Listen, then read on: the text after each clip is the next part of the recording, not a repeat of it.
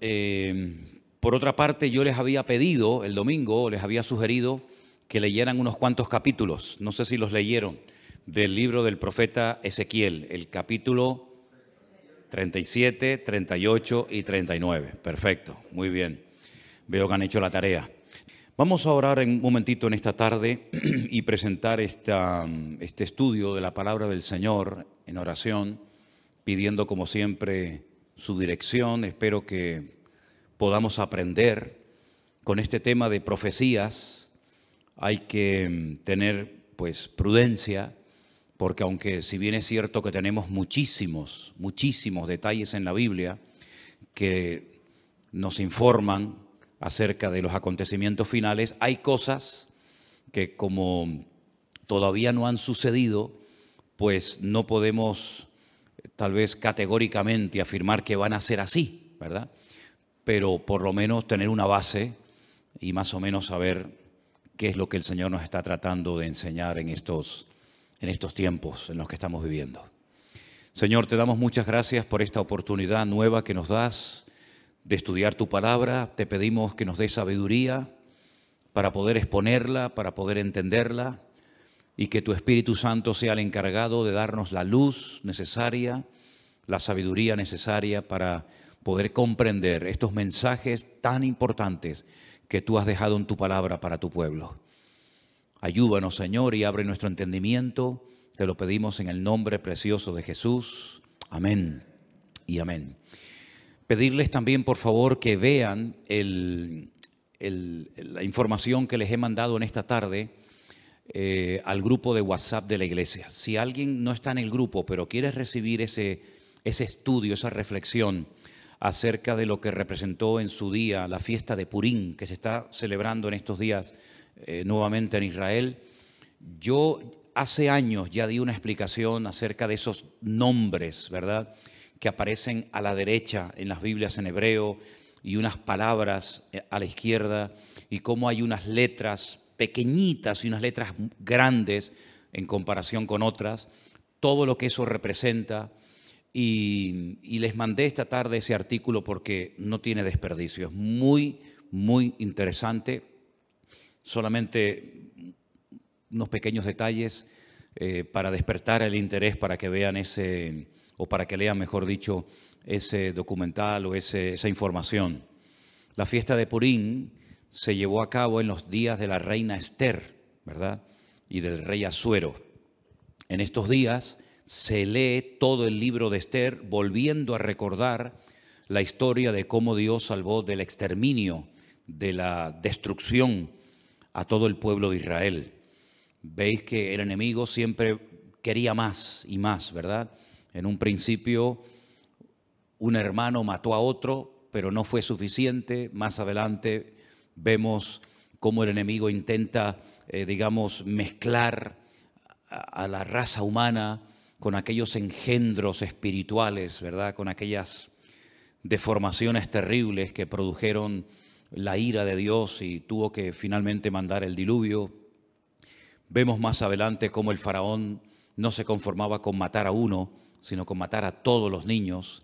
Pero en el libro de Esther lo que vemos es que el diablo quiso ir un paso más allá y lo que puso en el corazón de un perverso llamado Amán era la exterminación, la aniquilación total del pueblo de Israel, incluido hombres, mujeres, niños, ancianos, etcétera el Señor intervino de una forma milagrosa y esa eh, liberación, ese milagro se recuerda todos los años en una fiesta que, repito, se está celebrando en estos días y que se llama la fiesta de Purín. La palabra Purín viene de la palabra pur, que significa suerte. Purín es suertes, como se echó suerte sobre el pueblo de Israel y el Señor, pues una vez más, protegió sobrenaturalmente a ese pueblo cuando se produce una matanza de los enemigos que querían destruir al pueblo de Israel, el rey Asuero, que es el marido de la reina Esther, le dice, hoy han muerto 500 hombres y los 10 hijos de Amán.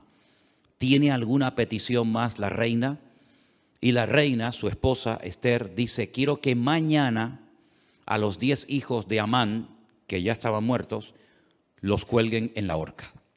Y de ahí hay toda una explicación de esa palabra mañana, de cómo hay momentos en, lo que la, en la que la reina Esther dice eh, que se dirigía al rey Asuero, incluso mencionándolo por nombre, pero hay otros momentos en los que simplemente menciona la palabra rey, dando a entender de que le hacía la petición al rey, al Señor Dios Todopoderoso, y vemos cosas muy interesantes de cómo no hace mucho tiempo atrás ahorcaron también a otras 10 personas y, ese artículo que les he mandado esta tarde, yo ya lo había leído hace años, lo conocía. De hecho, eh, les expliqué el tema de los números, de las letras en el libro de Esther, pero quiero que lo lean porque es muy interesante y una vez más, una vez más, se demuestra la credibilidad de la Biblia. ¿eh? La Biblia es un libro matemáticamente perfecto que se adelanta en el espacio y en el tiempo, no solamente dándonos información de cosas que ocurrieron, sino de cosas que ocurrieron, pero que tienen un reflejo y una repercusión en el futuro. Y, es muy interesante ese artículo y me gustaría de verdad que lo leyeran con detenimiento. Yo se lo mandé, ya digo, al grupo de WhatsApp, pero si alguien lo quiere tener y no está en el grupo, pues me das tu teléfono y yo te lo mando sin ningún problema, ¿de acuerdo? Nosotros nos vamos al libro de Ezequiel. Ezequiel era un sacerdote que había sido llevado cautivo a Babilonia, ustedes saben que las tribus del norte que formaron un país y adoptaron el nombre Israel y decidieron que Siquén, la actual Nablus, fuera la capital del reino del norte, fue arrasado tiempo eh, antes de que Nabucodonosor decidiera atacar las tribus del sur. Las tribus del sur cuando hablo de las tribus del sur me refiero a la pequeña tribu de Benjamín y a la tribu de Judá, que permanecieron un siglo y pico más en, el territorio de Israel. También fueron sacadas de la tierra, fueron llevadas al cautiverio por Nabucodonosor 70 años y estas dos tribus después retornan.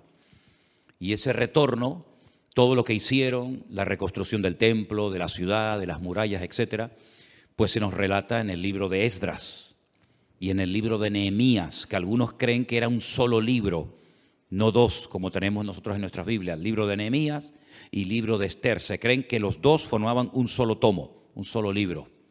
Pero bueno, independientemente de eso, vemos que Ezequiel está en el cautiverio y él estando en Babilonia, el Señor le revela una serie de cosas acerca de su pueblo, a través de una serie de sueños, de visiones, le muestra el retorno del pueblo de Israel, cómo volverían y la ciudad de Jerusalén volvería otra vez a ser habitada, etcétera, etcétera.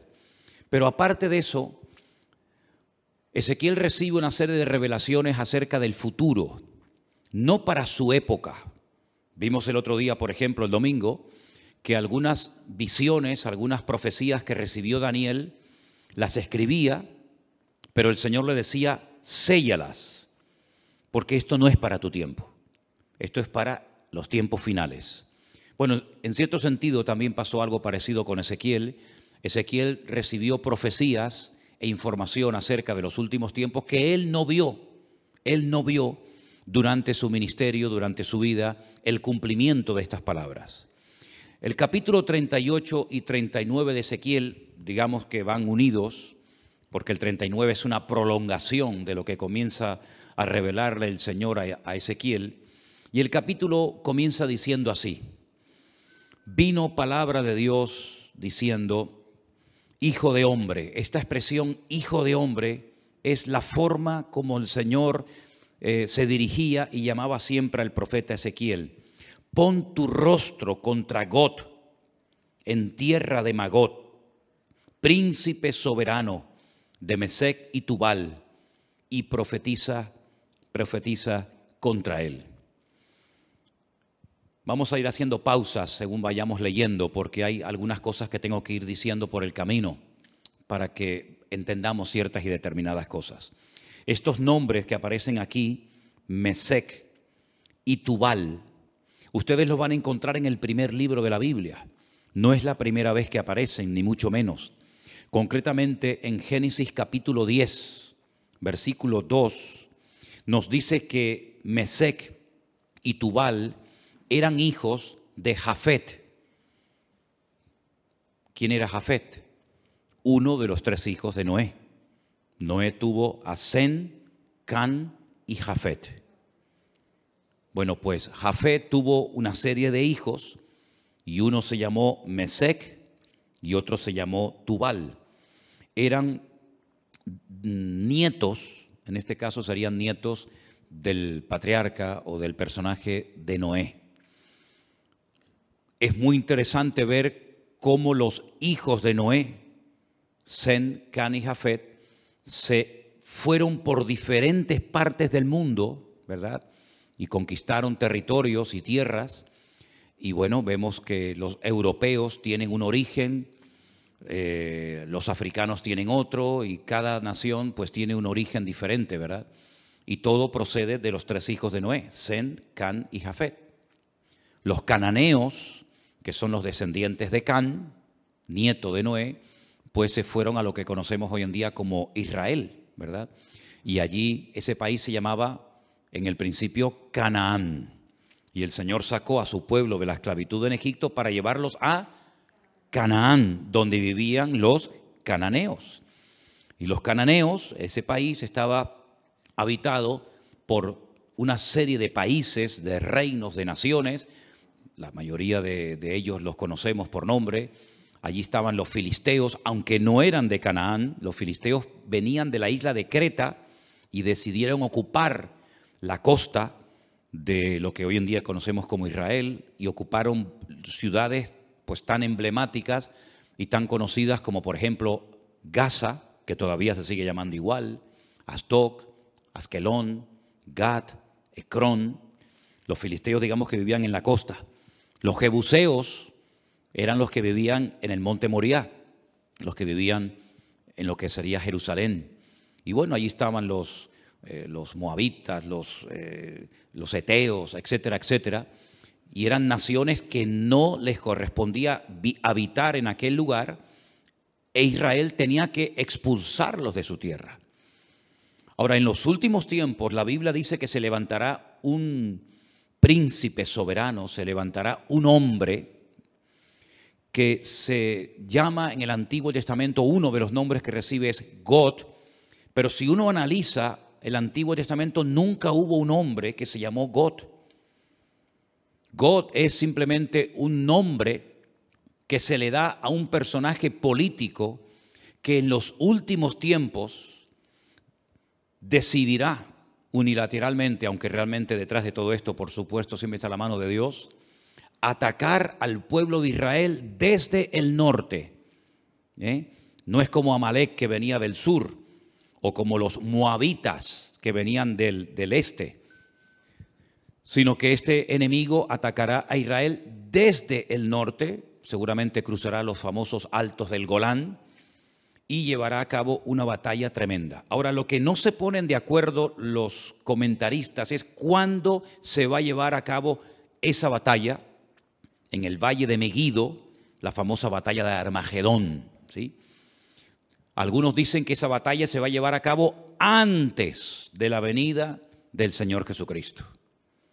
Pero también el libro del Apocalipsis, y después lo vamos a ver, nos dice que después del milenio, God se va a volver a levantar y va a intentar otra vez hacer la guerra contra el pueblo de Dios. Entonces, algunos dicen que es una guerra que se va a llevar a cabo antes y después. Otros dicen que solamente antes, otros dicen que solamente después. En fin, hay diferentes opiniones. Pero vamos a seguir leyendo.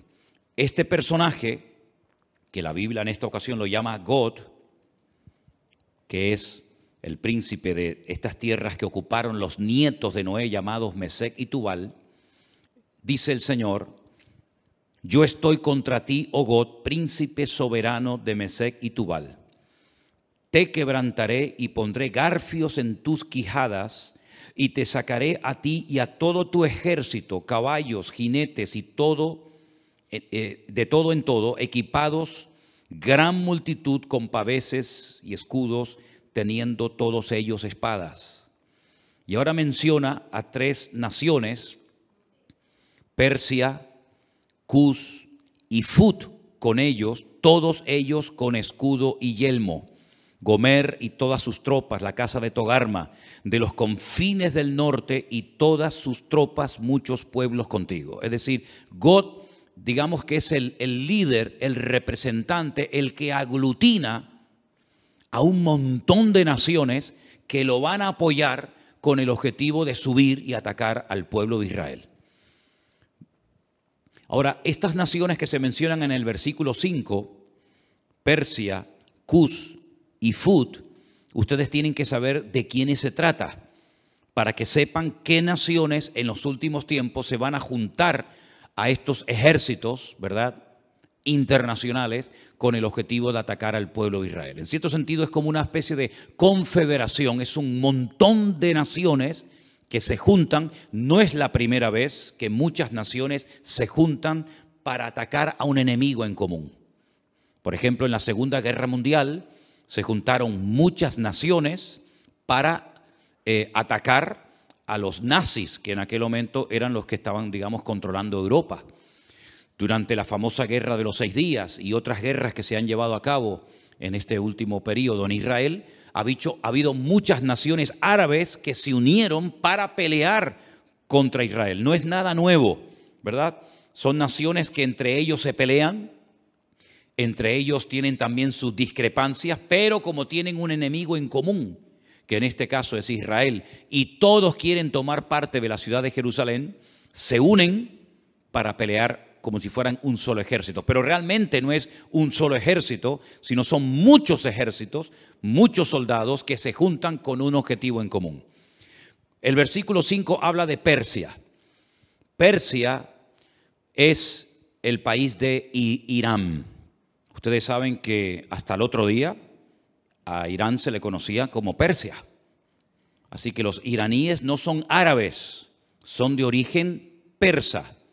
Así que Irán, qué curioso, ¿no?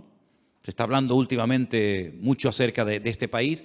Irán también apoyará a God con el objetivo de atacar y destruir al pueblo de Israel. Así que ya tenemos identificado quiénes son los persas. Cus es un país de África, Etiopía. Ustedes saben que Moisés fue criticado por su propia hermana Miriam porque se casó con una mujer cusita.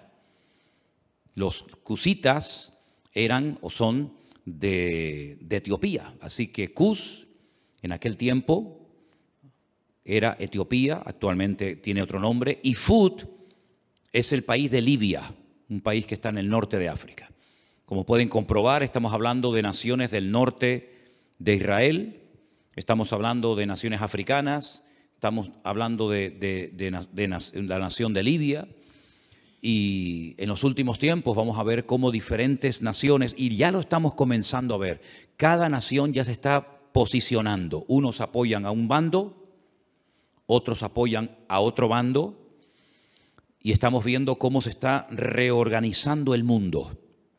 Unos a favor de estos por los motivos que sea, otros a favor de estos por sus propios intereses pero vamos a ver en los últimos tiempos cómo van a ocurrir cosas muy rápidos en la economía y en, otras circunstancias, que lo que van a hacer es que cada país, por pequeño o grande que sea, por influyente o poco influyente que sea, va a buscar dónde acomodarse, a quién apoyar y, y, bajo qué paraguas me pongo. Si bajo el paraguas de Oriente, bajo el paraguas de Occidente, y estamos viendo Estamos viendo, solamente hay que ver un poquito los medios de comunicación y conocer un poco de la Biblia para darnos cuenta cómo el mundo se está reubicando, ¿verdad? Y, vamos a ver cosas muy interesantes. Así que esas tres naciones ya las hemos identificado. Después, más adelante, pues a lo largo del capítulo, vemos cómo esta batalla se va a llevar a cabo en ese valle que hemos estado recientemente visitando, un valle realmente precioso, el valle de Meguido un valle inmenso. Se va a llevar a cabo una batalla como jamás en la historia se ha llevado ninguna batalla. El hombre parece que no aprende. Cuando terminó la Primera y la Segunda Guerra Mundial, muchas personas dijeron, bueno, después de estos conflictos ya hemos aprendido que en una guerra nadie gana, sino que todos pierden. Por lo tanto, no tiene ningún sentido que los pueblos, que las naciones se sigan enfrentando la una con la otra, pero vemos que el hombre no aprende. Vemos que de vez en cuando salta por algún sitio, salta por algún otro lugar. Esa batalla va a ser tan terrible, tan terrible. No vamos a leer los dos capítulos porque ya ustedes los han leído. Pero el objetivo de todo esto es que Dios va a permitir, Dios va a traer a todas estas naciones que odian, odian al pueblo, al Estado de Israel, para que Él demuestre su poder y quede definitivamente claro de una vez por todas que Él es el Rey de Reyes y el Señor de los Señores. Y que a su pueblo nada ni nadie lo puede destruir. Todos los imperios, y podríamos hacer una lista enorme, todos los imperios, todos los países, todas las naciones que han intentado con todas sus fuerzas destruir al Estado de Israel prácticamente o han desaparecido o no son prácticamente nada en el tiempo presente. Miren ustedes, por ejemplo, el imperio egipcio, no queda absolutamente nada de él, los babilónicos, los persas, los medos, los griegos, los romanos, diferentes imperios que a lo largo de la historia se propusieron arrasar a este pueblo, porque este pueblo no solamente es un pueblo, no solamente son personas, sino que representa una serie de valores, una serie de principios y sobre todo representa que hay un Dios detrás de esa nación, que hay una Biblia, que hay una palabra de Dios detrás de esa nación y lo que el enemigo no quiere bajo ningún concepto es que Dios sea reconocido como el soberano de todas las naciones de la tierra. Ahora bien, cuando termine esa batalla tremenda en el Valle de Meguido, sí me gustaría leer a partir del versículo 4 del, capítulo 39, donde dice, sobre los montes de Israel caerás, caerás tú y todas tus tropas, y los pueblos que fueron contigo, a aves de rapiña de toda especie, y a las fieras del campo he dado, te he dado por comida. Es muy interesante cuando estuvimos recientemente ahora, hace unas semanas en Israel, que la ruta migratoria más importante de aves en Europa pasa por el Valle de Meguido. El año pasado pasaron dos billones con B, dos billones de aves migratorias por el, por el, el Valle del Jordán, cruzando todo el Valle de Meguido y viniendo cigüeñas, águilas y un montón de aves a Europa y al norte de África huyendo del frío en las rutas migratorias. Hay, una, hay un ave de rapiña que son los milanos, que parece como si fuera un águila, que tienen la cola como en forma de horquilla, que en España estaba prácticamente extinguido. Nosotros hemos visto a centenares y a centenares de milanos, que son como un aguilucho grande, revoloteando en el Valle del Jordán hasta hace unas semanas atrás. Es muy interesante ver cómo las aves de rapiña que tienen su ruta migratoria por ese valle, dice que son llamadas para que coman las carnes de reyes, de príncipes, de soldados, de generales, de comandantes que van a intervenir en ese campo de batalla. Es realmente interesante. Sobre la faz del campo caerás, verso 5, porque yo he hablado, dice Jehová el Señor. Enviaré fuego sobre Magot y sobre los que moran con seguridad en las costas y sabrán que yo soy el eterno Dios. Haré notorio mi santo nombre en medio de mi pueblo Israel y nunca más dejaré profanar mi santo nombre y sabrán las naciones que yo soy Jehová, el santo de Israel. He aquí viene y se cumplirá, dice Jehová el Señor, este es el día del cual yo he hablado los moradores de las ciudades de Israel saldrán y encenderán y quemarán armas, escudos, paveses, arcos, saetas, dardos de mano y lanzas, y los quemarán en el fuego siete años. Armamento que traerán esas naciones servirá de combustible durante siete años después de que finalice la guerra. No traerán leña del campo ni cortarán de los árboles, sino quemarán las armas al fuego y despojarán a sus despojadores y robarán a los que les robaron, dice Jehová el Señor. En aquel tiempo yo daré a God lugar para sepultura allí en Israel. Es allí donde va a ser sepultado, donde va a ser enterrado. este personaje, en el valle de los que pasan al oriente del mar, y obstruirá el paso a los transeúntes, pues allí enterrarán a God y a toda su multitud y lo llamarán el valle de Amón God, que significa la multitud de God. Aquí habla de multitud, no especifica, no especifica el número de esa multitud, pero el Apocalipsis sí nos da ese dato.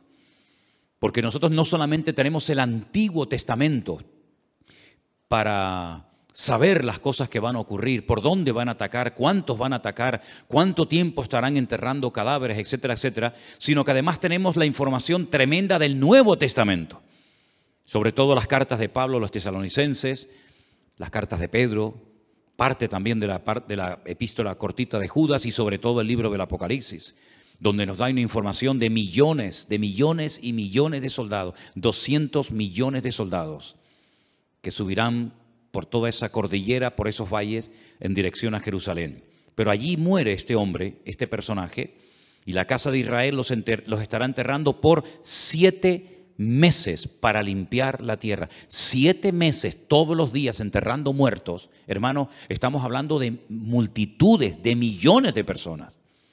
¿Cuánto se tarda en enterrar a la gente? Con una pala mecánica haces una zanja enorme y comienzas a echar cadáveres dentro. Pues siete meses enterrando todos los días muertos. Y los enterrará todo el pueblo de la tierra. Y será para ellos célebre el día en el que yo sea glorificado, dice Jehová el Señor. Y tomarán hombres a jornal que vayan por el país con los que viajen para enterrar a los que queden sobre la faz de la tierra, a fin de limpiarla. Al cabo de siete meses harán el reconocimiento. Siete años, siete años quemando el armamento, siete meses enterrando cadáveres, y pasarán los que irán por el país, y el que vea los huesos de algún hombre pondrá junto a ellos una señal hasta que los entierren los sepultureros en el valle de Amón God. También el nombre de la ciudad será Amona y limpiarán la tierra. Y tú, hijo de hombre, así dice el Señor, di a las aves de toda especie. Les recuerdo, dos billones de especies de, aves pasaron el año pasado por ese valle. Di a las aves, a toda especie y a toda fiera del campo, juntaos y venid, reuníos de todas partes, a mi víctima que sacrifico para vosotros, un sacrificio grande sobre los montes de Israel, y comeréis carne y beberéis sangre. Y más adelante leemos en el verso 21, y pondré mi gloria entre las naciones, y todas las naciones verán mi juicio que habré hecho.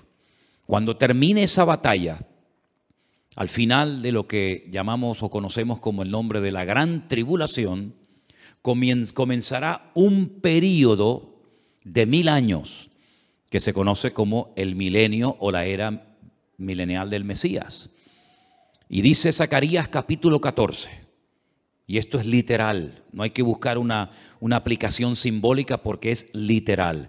Y las naciones que hubieren sido salvas, no es que se hayan convertido, sino que se salvaron de la muerte en esta batalla tremenda, tendrán que subir todos los años a Jerusalén a celebrar la fiesta de los tabernáculos.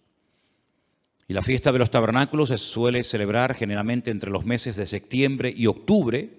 Y quiero que leamos literalmente el pasaje de Zacarías capítulo 14 para que vean un dato muy interesante que nos da este profeta acerca de esta batalla y acerca de las naciones que escaparán del juicio en este valle de Megiddo.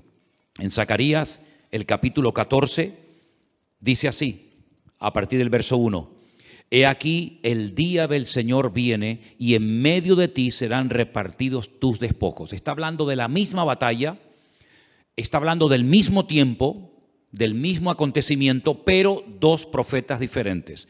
Uno, Ezequiel en Babilonia y ahora Zacarías. Y dice, porque yo reuniré a todas las naciones para combatir contra Jerusalén. Aquí hay una información adicional a lo que nos viene diciendo Ezequiel. La ciudad será tomada y serán saqueadas las casas, violadas las mujeres, y la mitad de la ciudad irá en cautiverio, mas el resto del pueblo no será cortado de la ciudad. Después saldrá Jehová y peleará con aquellas naciones como peleó en el día de la batalla. Y ahora habla de la segunda venida del Mesías. Porque el Mesías, cuando nació, nació cerca de este monte de los olivos, en dirección hacia el sur, aproximadamente como a 7, 8 kilómetros al sur, en una pequeña localidad, en un pequeño pueblo llamado Belén, que pertenecía a Judea, Belén de Judea. Pero cuando dice aquí que se afirmarán en aquel día sus pies sobre el monte de los olivos, aquí podemos ver que el Antiguo Testamento nos habla de su nacimiento en Belén de Judea y de su retorno, su segunda venida, poniendo los pies sobre el monte de los olivos. Amén, hermanos, ¿lo ven, lo ven claramente? Nace en Belén, retorna en el monte de los olivos. Para que algunos digan que la Biblia no habla de dos venidas, sino solamente de una. No, no, habla de dos venidas. Una que ya se produjo cuando nace en Belén de Judea y otra cuando se afirman sus pies en aquel día sobre el monte de los olivos que está enfrente de Jerusalén, al oriente, al este, y el monte de los olivos se partirá por en medio hacia el oriente y hacia el occidente, haciendo un valle muy grande y la mitad del monte se apartará hacia el norte y la otra mitad hacia el sur. Es decir, si se parte el valle y parte se va hacia el, hacia el este, parte hacia el oeste y luego se ensancha, se separa el norte y el sur, quiere decir que en esa parte en la que hemos estado muchísimas veces se va a hacer un valle gigantesco, un valle enorme. Ahora mismo entre el monte Moriat, donde antiguamente estaba el templo, y donde está el Monte de los Olivos hay un barranco, hay como si fuera un, sí, un, un, barranco que se llama el famoso torrente de Cedrón, pero no tiene ni punto de comparación lo ancho que será ese valle cuando el Señor ponga sus pies sobre el Monte de los Olivos. La pregunta que a lo mejor algunos se hacen es, ¿qué interpretan los judíos cuando dice aquí, y pondrá sus pies sobre el Monte de los Olivos y el Monte de los Olivos se partirá? Bueno, ellos dicen que cuando venga el Mesías, que no creen que vengan del cielo, pues ellos dicen y, opinan que cuando venga el Mesías, la expresión y pondrá sus pies sobre el monte de los olivos significa, es una expresión como decir, y vendrá con autoridad, pero no lo interpretan como algo literal. Entonces, si no interpretan una parte del texto como no literal, tampoco pueden interpretar la otra parte del texto, del texto como literal pero en esta ocasión se equivocan. Dice que huiréis al valle de los montes, porque el valle de los montes llegará hasta Sal. Huiréis de la manera que huisteis por causa del terremoto en los días de Usías, rey de Judá, y vendrá Jehová mi Dios y con él todos los santos. ¿Quién es el que viene? Jehová mi Dios. ¿Y viene acompañado de quién? Con todos sus santos. Esta es la segunda venida del Señor Jesucristo, donde todo ojo le verá, toda rodilla se doblará y toda lengua confesará que Él es el Señor para gloria de Dios Padre. ¿Se dan cuenta cómo Él viene, pero no viene solo? Ya la iglesia ya ha sido arrebatada, ya fue llevada con Él, y cuando Él retorna en su segunda venida, su iglesia no está en la tierra, sino que su iglesia viene con Él en las nubes. Y acontecerá que en ese día no habrá luz clara ni oscura. Acontecerá que no será, no habrá luz clara ni oscura. Qué cosa tan rara, ¿verdad? Será un día el cual es conocido de Jehová, del Señor, que no será ni de día ni de noche. No nos hacemos ni la más remota idea cómo puede ser, porque en nuestra mente no cabe, o es de día o es de noche. Pero dice, no, no, no, no, es, no va a ser ni de día ni de noche. ¿Y cómo será ese día? Solamente Él lo conoce. Pero sucederá que al caer la tarde habrá luz. Al caer la tarde, cuando se oculta el sol, es cuando ya se hace la noche. Pero aquí es al revés. Cuando llega la tarde, es cuando hay luz. Qué cosas tan interesantes, qué cambios, ¿no? Qué cambios tan tremendos va a haber. Acontecerá también en aquel día que saldrán de Jerusalén aguas vivas como ríos. ¿Saben que hay un barrio en Jerusalén por el cual hemos caminado muchísimas veces, que es el barrio de las cien puertas, el barrio de los ultraortodoxos judíos, el barrio de Mea Sharim, las cien puertas, que han descubierto que por debajo de ese, barrio corren ríos de agua tremendos, como aguas subterráneas. Tal vez cuando se produzca ese terremoto tremendo al poner el pie, el, sus pies sobre el monte de los olivos, esas aguas broten, salgan hacia arriba y dicen que la mitad de esas aguas irán hacia el mar oriental y la otra mitad hacia el mar occidental en verano y en invierno. Israel es el único país que tiene cuatro mares, dos internos y dos externos. Tiene un mar que realmente es un lago, pero lo llaman el lago o el mar de Genezaret al norte. Más hacia el sur está el mar muerto, que es mucho más grande que el mar de Galilea. Luego al oeste está el mar Nostrum, el mar Mediterráneo, que según como se mire, ahí termina o ahí empieza el mar Mediterráneo y llega hasta el peñón de Gibraltar. Y luego al sur, ¿verdad? Está el, el mar rojo o el mar de los juncos, porque tiene un color rojizo por unas hierbas que hay allí. Como hay otro mar que se llama el mar negro, por unas algas que hace que parezca que el agua está negra, ¿verdad? Y dice que hay aguas de Jerusalén que llegarán y entrarán en el mar Mediterráneo y otra parte de las aguas entrarán en el mar muerto y Jehová será rey sobre, la, sobre toda la tierra y en aquel día Jehová será uno y uno su nombre. ¿Verdad? No se le va a llamar de diferentes maneras, sino que uno será su nombre, tendrá un solo nombre.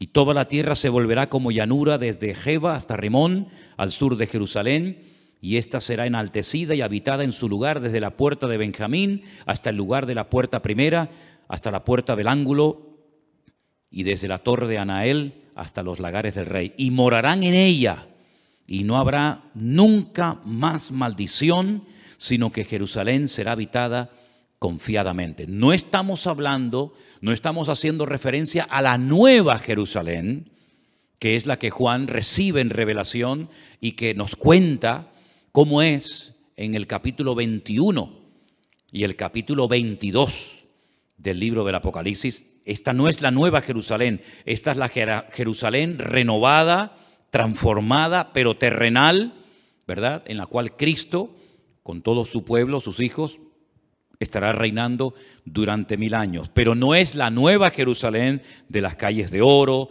las puertas de perla, etc. Pero se vivirá en esa ciudad. Y esta será la plaga con la que herirá Jehová o el Señor a todos los pueblos que pelearon contra Jerusalén. Eso no lo dice Ezequiel. Ezequiel dice que las tropas de God o del anticristo, si lo prefieren así, quieren atacar y destruir Israel, pero dice que morirá que será enterrado en Israel, pero no dice cómo morirán las personas en el campo de batalla. Pero Zacarías sí. Zacarías sí recibió el dato, la revelación de cómo morirían. Dice que será como una especie de plaga. Esta será la plaga con la que Jehová herirá a todos los pueblos que pelearon contra Jerusalén. Escuchen, la carne de ellos se corromperá estando ellos sobre sus pies. Están de pie, no están sentados ni acostados, están de pie, peleando, batallando. Se consumirán en las cuencas sus ojos y la lengua se les deshará en su boca. ¿Esto qué es? ¿Un ataque bacteriológico? un ataque nuclear? Pero esta será la forma como morirán esas personas que fueron a atacar a Jerusalén. Acontecerá en aquel día que habrá entre ellos gran pánico enviado por Dios y trabará cada uno de la mano a su compañero y levantará su mano contra la mano de su compañero. Se matarán entre ellos. ¿eh? Se pelearán entre ellos, se matarán entre ellos. Increíble. ¿eh? Judá también peleará en Jerusalén y serán reunidas las riquezas de todas las naciones de alrededor, oro, plata, ropas de vestir en gran abundancia Así también será la plaga de los caballos, de los mulos, de los camellos, de los asnos y de todas las bestias que estuvieren en aquellos campamentos. Todos los que sobrevivieren de las naciones que vinieron contra Jerusalén, aquí hay un dato muy importante, subirán de año en año para adorar al rey, a Jehová de los ejércitos, a celebrar la fiesta de los tabernáculos. Todos los años tendrán que subir. ¿Por qué la fiesta de los tabernáculos y no otra fiesta? Porque las tres fiestas de obligatorio cumplimiento que recibió el pueblo de Israel, que son Pascua, Pentecostés o Shavuot y la fiesta de los tabernáculos, las dos primeras ya tuvieron un cumplimiento profético en la vida del Señor Jesucristo. Dice Pablo, Él es nuestra Pascua. Jesús fue sacrificado, fue crucificado, murió en la fiesta de Pascua. El cordero que se mataba, al cual no se le podía partir ningún hueso en la fiesta de la Pascua, tipifica, representa al cordero de Dios que quita el pecado del mundo, que es nuestro Señor Jesucristo. La fiesta de las semanas o Shavuot o Pentecostés, como la conocemos nosotros, ya tuvo su cumplimiento profético. Fue el día que el Señor decidió derramar de su Espíritu Santo sobre las 120 personas que estaban en aquel aposento, en aquella casa, y comenzaron a hablar en otras lenguas y comenzaron a, a, evangelizar a miles de personas que se convirtieron en aquel día. Pero la fiesta de los tabernáculos no ha tenido un cumplimiento profético en Cristo.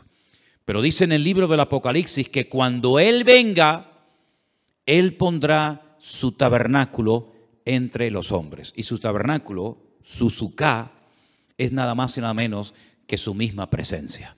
Él nació en la fiesta de los tabernáculos y Él exigirá que en la fiesta de los tabernáculos todas las naciones que hubieren sido salvas tienen que subir de año en año a Jerusalén, adorar al rey, a Jehová de los ejércitos, y el que no suba, dice la Biblia en el verso 17, no vendrá sobre ellos lluvia. ¿Qué les parece?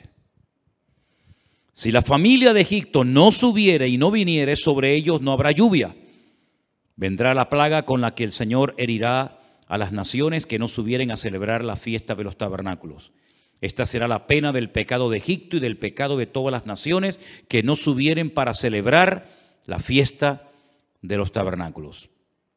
Así que cuando nosotros decimos que lo mejor y lo peor está por venir, es cierto, queridos hermanos. Cosas tremendas que hemos leído en esta noche, por lo menos en parte, y otras que no hemos leído, tienen que suceder en algún momento. ¿Quién nos iba a decir a nosotros que íbamos a ser protagonistas de ciertas y determinadas cosas que ya han visto y están viendo nuestros ojos cada día? Yo les recuerdo que hace dos años, solamente dos años, no se hubiera podido celebrar aquí este culto, porque estábamos todos confinados, encerrados en nuestras casas. Y esa experiencia, que para algunos era una locura y un disparate, que todas las naciones de la tierra, que todos los cristianos del mundo, que todas las iglesias, igual da de la denominación a la que sean, tendrían que cerrar las puertas durante algunas semanas o meses, ya en nosotros es un hecho que ya sabemos que pasó, porque también lo vivimos en carne propia. ¿Y quién nos iba a decir a nosotros lo que estamos viendo en televisión en estos días? ¿Verdad? Parece como decir, pero ¿qué es lo que ha pasado? Si hasta el otro día todo estaba tranquilo y todo estaba bien y ahora se ha disparado el precio de esto y el precio de lo otro y, nadie sabe lo que tiene que hacer y nadie sabe lo que va a pasar dentro de media hora y nadie sabe si, si, si se va a quedar aquí o va a decir, bueno, vamos también a ir a por el vecino de enfrente. Nadie sabe absolutamente nada. Hay un temor, ¿verdad? Hay una inseguridad.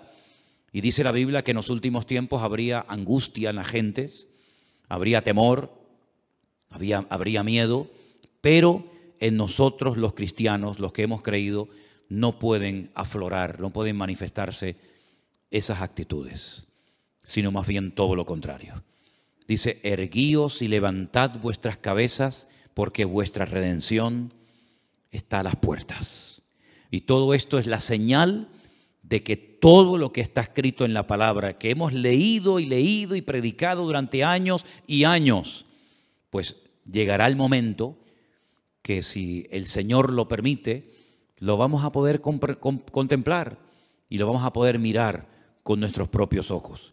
¿Cuál debería ser entonces la postura de nosotros hoy en día ante lo que está ocurriendo y lo que va a venir, que es muchísimo peor que lo que estamos comenzando a ver? Bueno, pues yo quisiera recordarles que en esta mañana, no sé si lo vieron, en el devocional, yo leía una porción de que Pablo escribió a los hermanos de la iglesia de los filipenses y quiero volver a leer el pasaje que yo en esta mañana les leía, porque aquí encontramos instrucciones acerca de cómo tenemos que comportarnos y actuar en este tiempo final. Filipenses capítulo 4, versículo 4 dice, regocijaos en el Señor siempre. Dígalo conmigo, regocijaos en el Señor siempre. No solamente cuando hay dinero y abundancia de trabajo y salud y juventud y, y, no, no, no, no, siempre. Ahora, si uno se pregunta en qué momento de la vida se encontraba el autor de esta, de esta carta, de estas palabras, pues humanamente hablando, en el peor momento de su vida. Ya era una persona avanzada en edad, una persona que había sufrido muchísimo por la causa del Evangelio y estaba preso en Roma, probablemente a punto de morir. Algunos especulan que si Pablo logró salir de ese, de encarcelamiento y luego otra vez lo volvieron a meter, me da exactamente igual. Lo que está bien claro es que esta carta, junto con otras tres más, se escribió desde una cárcel en Roma que no era una cárcel como las que vemos a veces en televisión, que ocupan los ricos o los poderosos, que parecen que son hoteles de cinco estrellas, sino una mazmorra sin luz, sin agua, con una comida seguramente malísima, con frío, donde él dice que todos le habían abandonado. Es increíble, ¿no? Un hombre que fue de una bendición tan grande para miles y miles de cristianos, y lo sigue siendo hasta nosotros hoy en día, ¿verdad? Y que lo dejaran solo, dice, solo Lucas está conmigo. Nadie se quedó a su lado. Nadie. Incluso algunos se marcharon hasta causándole problemas en el peor momento de su vida. Dice, pero el Señor estuvo a mi lado y me dio fuerzas y me libró de la boca del león. Y me librará y me preservará para su reino celestial. Gloria a Dios. Y es ahí, en esa cárcel, solo, donde dice, regocijaos en el Señor siempre. Y por si no ha quedado lo suficientemente claro, otra vez lo repito, otra vez lo digo, regocijaos, que es mucho más que alegraos. vuestra gentileza sea conocida de todos los hombres. El Señor está cerca. Fíjate cómo asocia la venida del Señor con el regocijo que tiene que tener un creyente ante este acontecimiento tremendo que estamos esperando. El Señor viene pronto, por lo tanto regocijaos. Por nada estéis afanosos. Fíjate quién está hablando, ¿eh? Y de dónde está hablando. Por nada estéis afanoso. Él no pide, hermanos, por favor, oren para que el Señor me saque de aquí. Hermanos, por favor, oren para que no me maten. Hermanos, por favor, oren para que no me torturen. En ningún momento sus peticiones van en esta línea, sino que a veces cuando pide oración es para seguir predicando la palabra, para seguir ganando almas para Cristo. No le da lugar a la tristeza, a la depresión. Por eso yo digo una cosa, hermanos, y, y lo digo para todos y también para mí, por supuesto. Cualquier cosa que podamos estar padeciendo no tiene ni punto de comparación con lo que este hombre estaba padeciendo y con lo que otros hermanos en este momento, otros hermanos nuestros en este momento, estén padeciendo. A veces nos comportamos como niños, nos enfadamos, perdemos la paz, el equilibrio, por cosas insignificantes, ¿verdad? Y nos derrumbamos y nos venimos abajo y parece como que nos han quitado el chupete y nos han quitado el juguete. Y lo que estamos pasando nosotros, ¿qué es lo que estamos pasando nosotros? Dígame. Veía unas imágenes tremendas de una chica joven en este país que está pasando este conflicto, a punto de parir, a punto de dar a luz. Yo decía, Dios mío, una chica joven a punto de parir, que sabe que si sale a la calle probablemente no regrese o no pueda llegar al hospital a tiempo. ¿Qué es lo que estamos pasando nosotros, hermanos? Nada, absolutamente nada. Y aún así, a veces nos quejamos. Y la Biblia dice, por nada estéis afanosos, sino sean conocidas vuestras peticiones delante de Dios en toda oración, ruego, pero con acción de gracias. ¿eh? Siempre, siempre con, las gracias por delante. Y la paz de Dios, que sobrepasa todo entendimiento, guardará vuestros corazones y vuestros pensamientos en Cristo Jesús. Qué tremendo, ¿no? Qué tremendo, qué palabras de aliento, qué palabras de ánimo. Y después dice, por lo demás, hermanos, si esto no les llega, por si acaso esto se les queda corto y dice, bueno, está bien, pero hay más. Todo lo que es verdadero, todo lo honesto, todo lo justo, todo lo puro, todo lo amable, todo lo que es de buen nombre, si hay virtud alguna, si algo digno de alabanza, en esto, en esto pensad. Cualquier pensamiento que no cumpla con estos, con estos requisitos, no lo admita, no le dé lugar ni a palabras, ni a pensamientos, ni a actitudes, ni a conversaciones que no sean honestas, que no sean de buen nombre, que no glorifiquen al Señor, ni, vamos, ni un minuto de mi tiempo. Y termina diciendo, y lo que aprendisteis, y recibisteis, y oísteis, y visteis en mí, esto haced, y el Dios de paz estará con vosotros.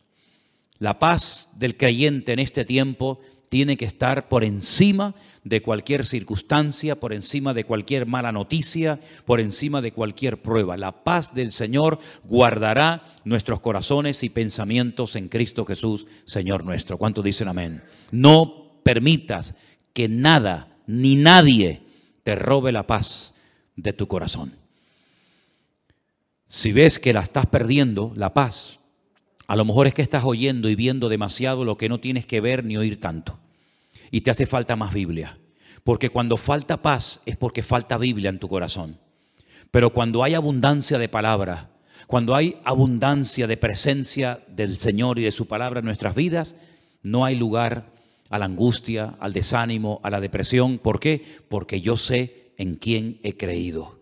Y mi confianza está puesta 100% en el Señor. Y yo sé que me puedo regocijar y puedo tener paz y puedo dar gracia y puedo darle ánimo a los que están desesperados, porque dicen que las consultas a los psiquiatras, a los psicólogos han aumentado porque la gente está como en un bucle y no saben cómo salir. Antes era la pandemia, ahora es no sé qué y mañana será no sé cuánto. Y siempre parece que salimos de una desgracia para meternos en otra. El mundo va así.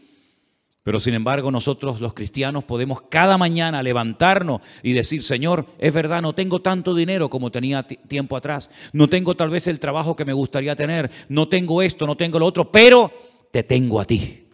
Y teniéndote a ti, lo tengo todo. Porque el Señor es mi pastor y nada me faltará. ¿Cuántos dicen amén? Cierra tus ojos en esta tarde, ahí donde estás.